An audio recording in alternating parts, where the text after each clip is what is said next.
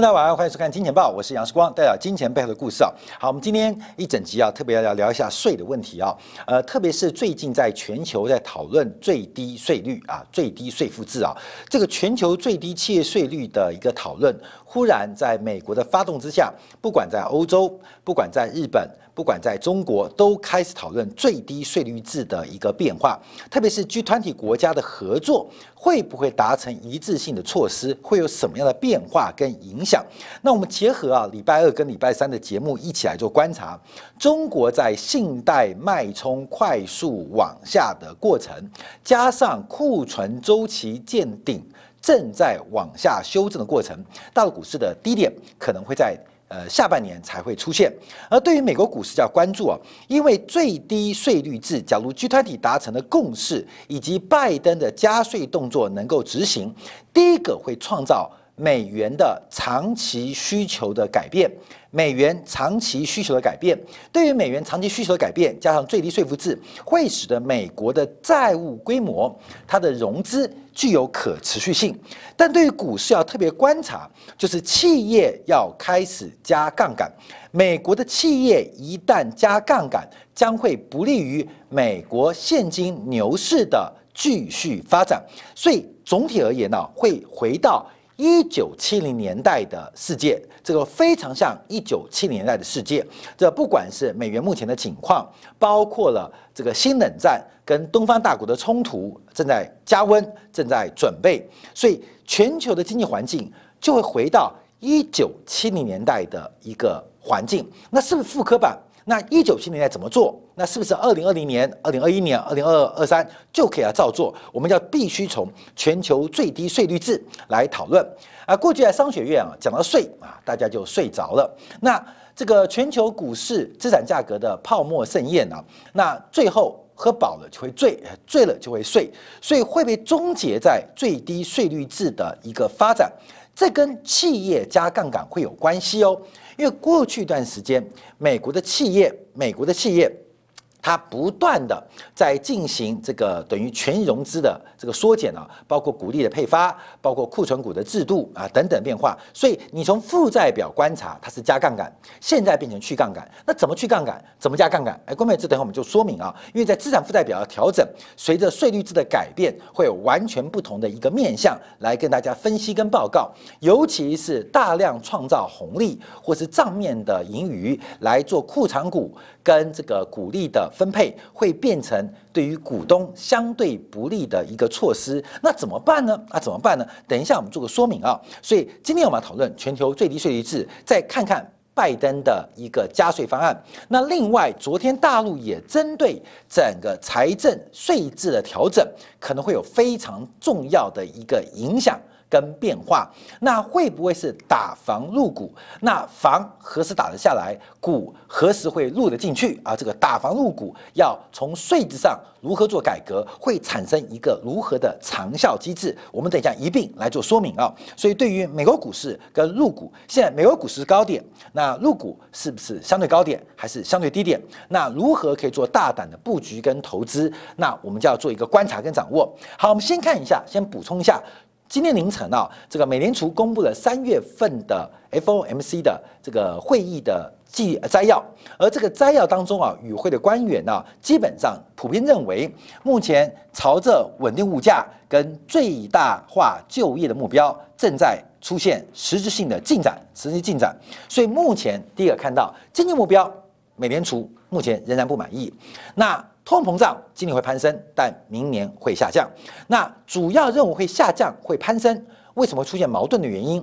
主要是因为供给面的中断，还有需求的旺盛，所以未来几个月啊，物价价格会走高。但这些因素消失之后，明年度的通货膨胀应该会有所出现下滑的发展。那不担心。美债收益率在第一季的表现，因为认为是反映经济前景的改善。那另外特别提到了 LVR 的调整，那这个蛮重要的。那我后面再花时间来跟大家报告。因为最近美国长端的资金非常吃紧，短端的资金非常宽松，也就是目前短线啊货币市场这个资金是非常的 flat，可是长期啊债务市场基本上。资金有吃紧的发展，是昨天美联储在三月份会议摘要的一个重点的一个说明。但我们今天要观察的是最低税负制，从最低税负制如何做掌握？我们现在讲到了这个，在昨天啊，财政部也发布了拜登的税改计划的详细方案。那美国总统拜登也在白宫发表声明，认为自己一连串的基础建设的计划，美国必须要大胆的行动，也愿意针对企业加税的这个规模跟税率调整的幅度来进行谈判。他说，这个税率啊，目标是调到百分之二十八，从现在的百分之二十一拉高到百分之二十八。那另外很多川普任内的减税的刺激措施要取消，但他提到。不是不能谈，他指的是对共和党的这个呃条件啊，跟共和党的这个相关的议员，不是不能谈，是可以谈的。可这个加税的方案，希望共和党能够共同的加入，包括个人最高呃所得集聚的调税，另外资本利得税，还有包括企业税的调整，这是非常重要的。那这个。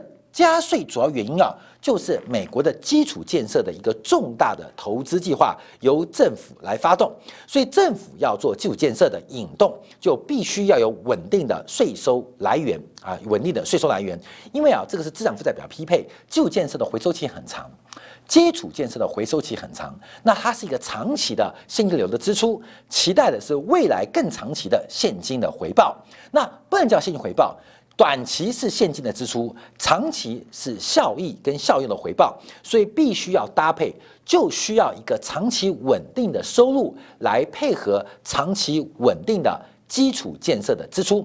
那靠举债是不太一样的，因为债务逻辑，政府举债通常是用来抹平啊，或是稳定住。周期循环或突发性的变化，就是周期呃这个太热了啊，信贷做紧缩，像大陆前做的；那周期出现意外，像新冠疫情，所以大量举债做强刺激来填平这个周期的凹洞。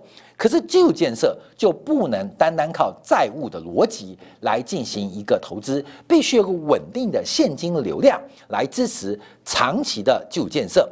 那也提到了，去年有五十五家美国的跨国企业没有缴交任何所得税，包括了 FedEx，包括了奈吉，包括了惠普。所以这个拜登批评啊，这个川普的减税方案虽然带来企业财报的繁荣，可是底层民众。完全没有受贿。那白宫希望在五月三十一号这个会期召开之后，能够达成重大的突破跟进展。好，这是拜登加税动作。好，拜登加税跟我们刚提到的耶伦的全球最低税负制到底什么关系？我们必须讨论全球最低税负制，这个不是美国的事哦。包括台湾也有关系哦，因为目前最新的方案，这个最低税率是百分之二十一。以台湾为例，台湾目前企业所得税是百分之二十，也就是台湾的企业所得税是不是也要跟进往上调整？跟进往上调整？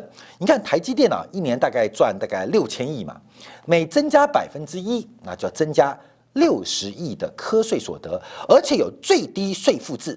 那台积电的有效所得税率，从财报观察。仅仅比百分之十高一点点，所以最低税负制一旦实施，那包括台积电，那它当然基于是台湾作为会计的注册地，会有什么改变？那我就要观察。所以全球的企业不是走美国，也不是走欧洲，也不止日本，也不止大陆啊，包括台湾地区、香港地区，所有国家的企业都会碰到这个最低税率的计划所影响。所以过去很多税收的减免。这个减免的方案形成对企业的补贴，都会一并在这一次做调整。所以，我们看到国际货币基金组织在礼拜三也出来表态，所以最低税率制、企业最低税率制忽然成为现在全球关注的焦点，离一般散户投资人感觉很遥远。可是，关键有税跑不掉嘛？啊，不讲吗？税跟死亡是人生唯一躲不过的两件事情，你躲不过死亡，你也躲不过缴税的义务。所以，这个从企业从顶层的设计，一层一层一层的转嫁下来，会改变整个投资的生态系跟环境。那国际货币基金组织啊，怎么说呢？他们支持美国总统拜登啊，上调企业所得税率，尤其是设定全球最低企业税率的计划，全球最低企业税率计划。所以他补充提到，在这个疫情呃发展的过程啊，很多富人跟企业其实赚了更多钱。所以国际货币基金他说，我们一直呼吁，一直呼吁，那呼吁什么？就是全球最低企业所得税率，因为很多企业，包括前面的 FedEx、Nike，甚至苹果，他们更多的心思。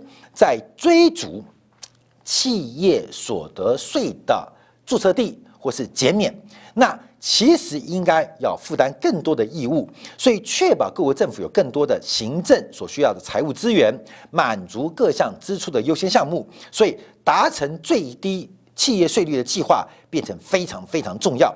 所以在昨天呢，全球 G 团体的财长会议啊。的当中啊，美国财政部耶伦再度呼吁，必须要支持这个动作。而欧盟官员对于六月底就达成这个协协议保持乐观，所以全球最低企业税率，观众朋友，这不是个讨论东西啊，可能在下个月就要出现具体的共识。具体的共识，不管是 Google、亚马逊、Facebook 等等大型网络国家、大型跨国的网络的这些企业，都会达成一些共识，这是我们要特别做观察。所以从礼拜一。在芝加哥芝加哥全球委员会的报告啊，就是我们礼拜二有做的节目，到这两天这个事情进展速度超乎预期来得快，超预期来得快。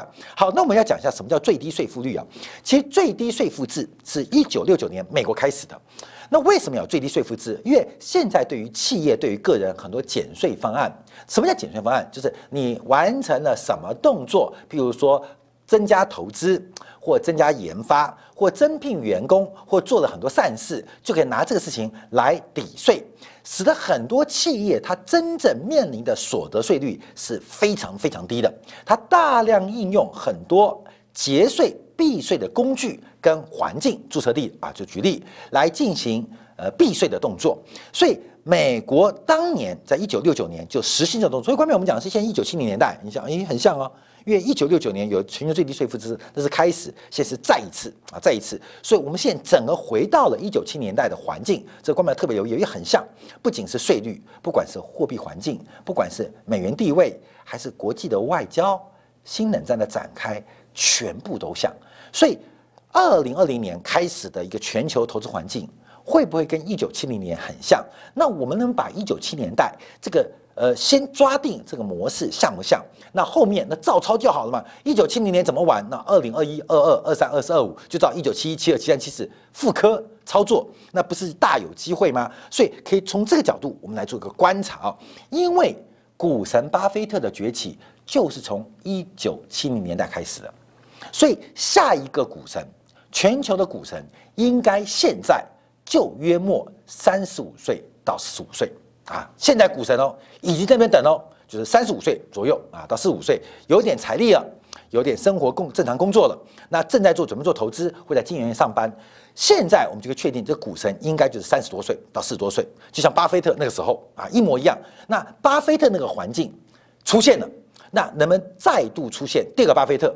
而这个巴菲特会是你，还是我，还是谁？我们要观察，因为环境出现了。它必然长出下一个股神，所以我们要观察这个变化。那当然，股神最后剩一个，那复科之后能不能再度发生？我们要观察。所以现在的全球最低税负制也复刻了一九六零年变化，所以主要就是避免大量的节税避税的行为，使得税收包括税率出现了离谱变化。那为何要推推展全球的？因为主要避免跨国企业。透过注册地的改变，或是呃账务的调整，使得企业的实质税负大幅的减免。等下我们举例啊，也避免各国政府为了争取裁员产生恶性竞争。等一下举例。那第二个是国际税收谈判如何？目前 OECD 啊在协调全球一百四个国家进行协商，那最终希望能够达到全球的企业可能会额外增加。五百甚至八百亿美元的一个缴税的一个规模跟义务，那具体在讨论，那如何发展这个效果啊？符合效果？那母国政府跟这个避税天堂之间的关系，也要在这一次做讨论。那拜登目前的想法，我们记住哦，拜登目前想法是把美国的企业税率从百分之二十一调到百分之二十八，并且把全球最低税率拉高到百分之二十一。把现行美国企业税从百分之二十一拉高到百分之二十八，那是不是二十八还二七二十二六？基本上，呃，拜登在昨天提出善意是可以谈的，跟在野党共和党可以谈的。那最重要是全体全球最低税率要到二十一 percent，这个拉高，共和党反对的理由不太多，反对理由不太多。那目前全球的这个无形资产的最低所得税率是百分之十点五。百分之十点五，也高于目前 OECD 的讨论百分之十二点五，所以这个税率一拉高，也就是在二十一 percent 的企业所得税的国家或地区，基本上它就有被动调升的可能性存在，被动可能存在，它会形成资金大幅度的转移哦，而这个资金转移和过去跟五年、过去十年、过二十年的转变会完全不同，会变逆向的转移，所以过去几年资金大举流出的，未来几年。这个流出可能啊跟税率很有关系啊，各位有钱人想的跟我们一般穷人想的不一样，如何避税，摆在一些避税天堂啊，呃，买珠宝啊，买房子啊，会因此而出现一个逆向的转变啊，逆向转变，这很简单，就是它是一个辩证过程，过去是往北走，现在要往南走，所以哪些国家会受惠，哪些国家会受损，会出现很明显的变化，那。低于二十一 percent 的国家，基本上也要调整内部的企业所得税的一个水平跟节税相关的方案，这是很重要。所以我刚举的，我们观众比较多台湾地区的嘛，台湾的企业所得是百分之二十，那要相对应配合，不见得是直接把二十 percent 调到二十一 percent，而是最低税率，最低税率的杀伤力比直接呃名目税率调高一个 percent 啊，调高两个 percent，调五 percent 来的更重要。这是非常非常重要的，观众要注意到，很多高科技公司啊，基本上常常有减税的变化。好，那我们看到，举例来讲，就是爱尔兰。爱尔兰呢，在二零一零年是欧洲五国嘛，啊，这个希腊、葡萄牙、西班牙、意大利，还有爱尔兰啊，欧洲五国。那冰岛不算，冰岛是另外一小猪。但爱尔兰在二零一零一年还是一个资不抵债的国家。到了二零一五年，爱尔兰的 GDP 竟然成长率超过了二十 percent，二十 percent。有人说啊，爱尔兰按照过去几年的 GDP 增速啊，应该用二十年的时间就可以追上中国。各位没有听错哦，按照爱尔兰目前过去几年经济成长的线性估计，大概不用二十年，爱尔兰就可以追上中国啊。因为爱尔兰的 GDP 成长率不是两位数哦，是二十 percent 以上，而且这几年还是维持高度的成长，所以按照这种增速啊，追上中国，呃，很有几率。那不可能啊！那为什么不可能？那为什么有这个结果？主要原因就是爱尔兰大量的吸引外国的资本进驻。著名的经济学家啊，这个保罗克鲁格曼啊，他提到爱尔兰叫做妖精经济学啊，在讲的是爱尔兰民间有一个呃呃传说啊，一个穿着绿色销售、穿着扣皮鞋的这个呃会魔法的小矮妖啊，戴着尖头帽啊，我们卡都可以看得到，是一个贪婪、讨厌、反复无常的家伙。因为爱尔兰的企业税率百分之十二点五，那爱尔兰是欧盟国家，所以在工业国家当中，它的税率比较低，所以这几年很多外国的公司啊，就不断的把资金注入到爱尔兰的注册地，把大量的资金或本部或财务或会计注册地放在爱尔兰，包括苹果、微软、Facebook 跟 Google 都在。呃，这个爱尔兰设立欧洲总部，所以不是在前几年吗？这个欧盟还罚了苹果一百三十亿的欧元罚金吗？就是因为在爱尔兰的注册地，呃，欧盟的逻辑是爱尔兰呃这个呃不非法的补贴了苹果的这个财报，所以要惩罚苹果，因为苹果是这个受益者。那我们看到。光是过去二十年啊，美国对爱尔兰的投资就高达两千七百七十亿美金。爱尔兰多大的国家，能够受到这个美国那么大的青睐？另外，包括了像这个这个总金有多大，就是等于美国对爱尔兰投资直接超过对于金砖四国的职业投资。那甚至在全球的这个直接投资啊，这个 FDI 当中啊，爱尔兰连续六年成为世界榜首。所以，我们看爱尔兰 GDP 一度逼近。八万块美金，所以爱尔兰在这个租税的天堂跟全球没有实施最低税率制的过程中，它占尽了好处跟便宜。这个国家完全靠着大量的资本，还有大量的企业税收，来创造了一个非常特别的妖精经济学。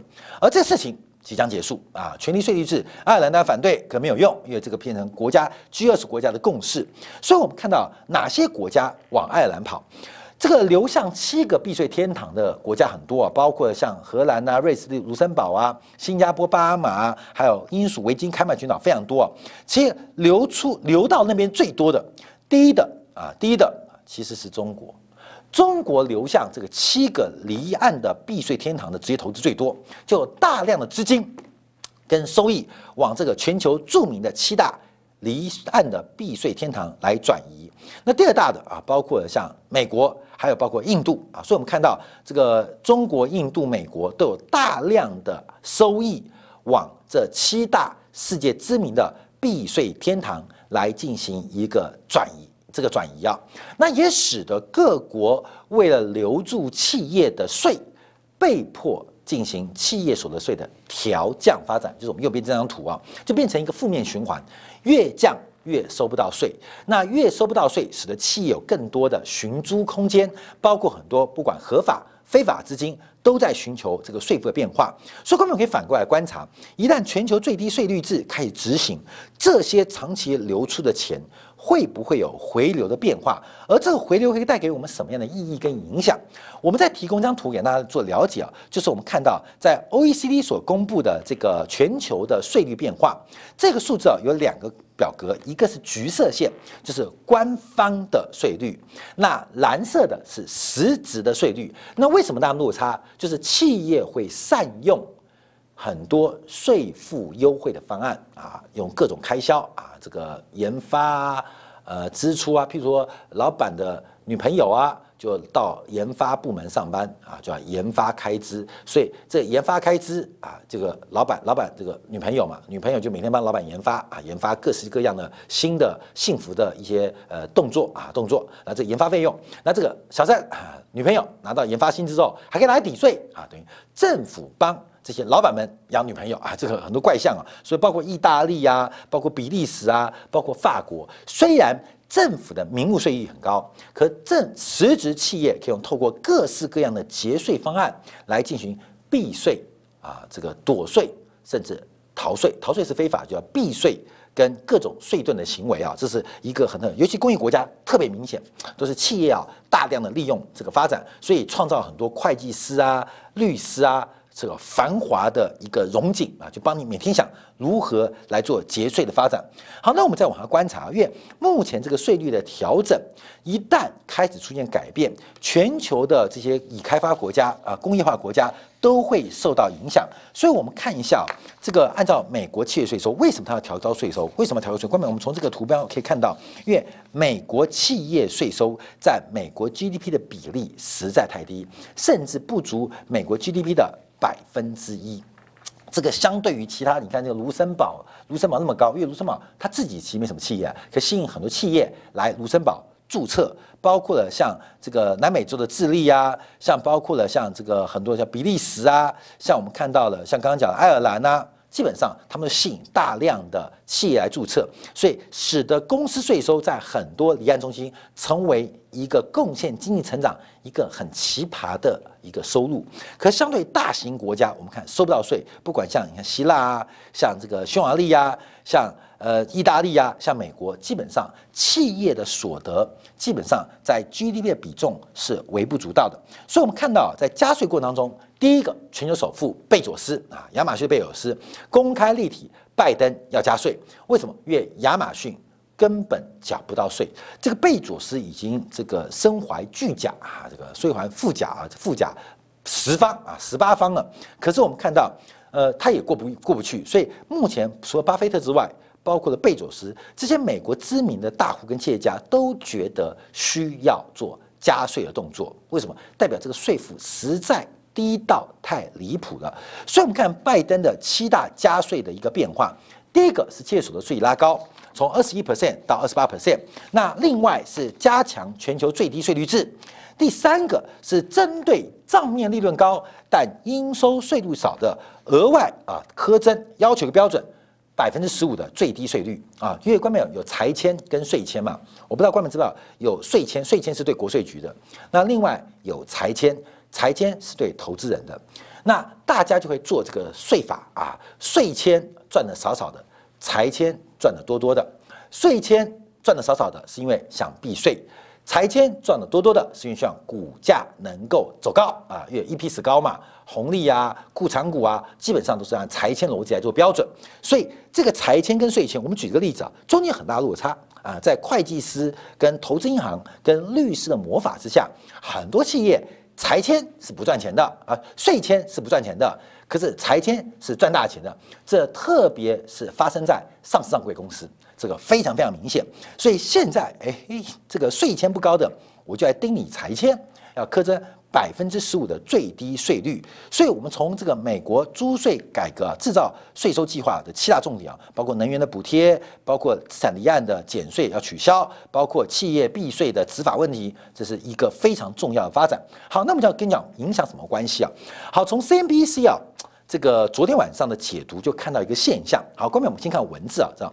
这个美国财政部发布了十九页的美国制造税收计划，耶伦表示啊，这个税改机会让美国人都更加公平，消除跨国企业将投资跟利润转移到国外的动机，预计十年之内将会带动两兆美元的公司利润。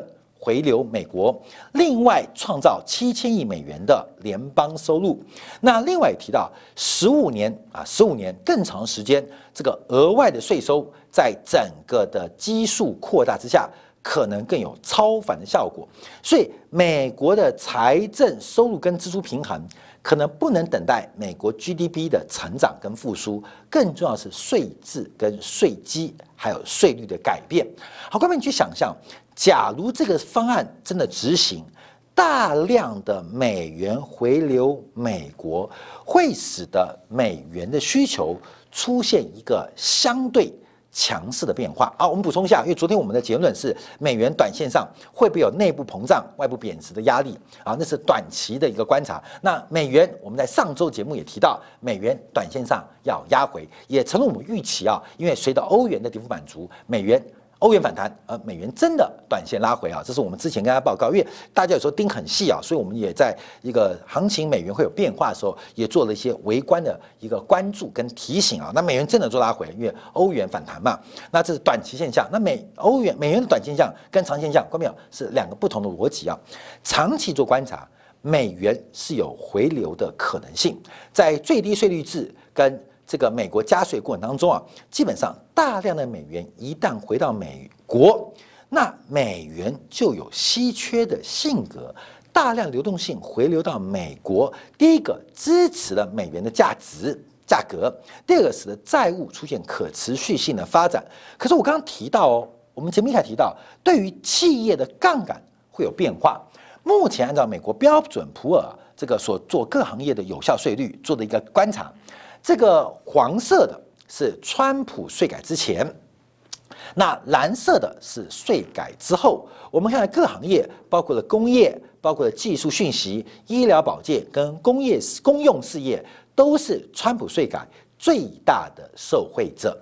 而这一次的一个调整之后，我们看到这个税率、税负都可能出现大幅度的走高。这个第一个，但是直接会冲击到。直接会冲击到标普五百的收益增长率，年度会减少百分之九的一个趋势啊，就要打九折啊，所有的 EPS 要打九折，这是长期趋势。那另外，这不是单单长期趋势而已啊，这直接因为瞌睡下去是直接使 EPS 减少，你赚钱被加税嘛。所以减少百分之九，这是目前标普五百高盛所计算的。就加税计划完全付诸执行的话，这标普五百最多会损失百分之九，就是呃 EPS 打九折，本来赚十块的变九块一啊，啊九块一啊，九块，每本来赚二十块的一批赚二十块，先变得十八块二了，就这概念直接减少。可更重要的是，这个税负的提高，包括财签税签中间差距的磨合，会使得企业对于整个财报盈余的控管。出现非常大的改变，那这也是刺激美国企业开始投资的举措，因为投资会带来折旧跟摊提，它自然产生节税的效果，这是最传统的节税效果。可是投资是有风险的，因为产出不见得有需求嘛。另外，投资有财务的压力，投资有很多等等。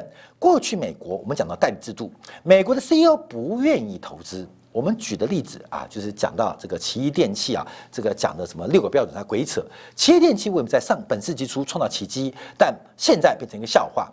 原因就是大量的减少资本支出，大量的砍掉研发，大量的把有现金流的变呃事业部进行市场的变现，所以创造了威尔许奇异的奇迹。所以奇异会垮掉，奇异就是通用电器啊，GE 啊，为什么这几年那么惨？还被踢出了道琼指数，为什么？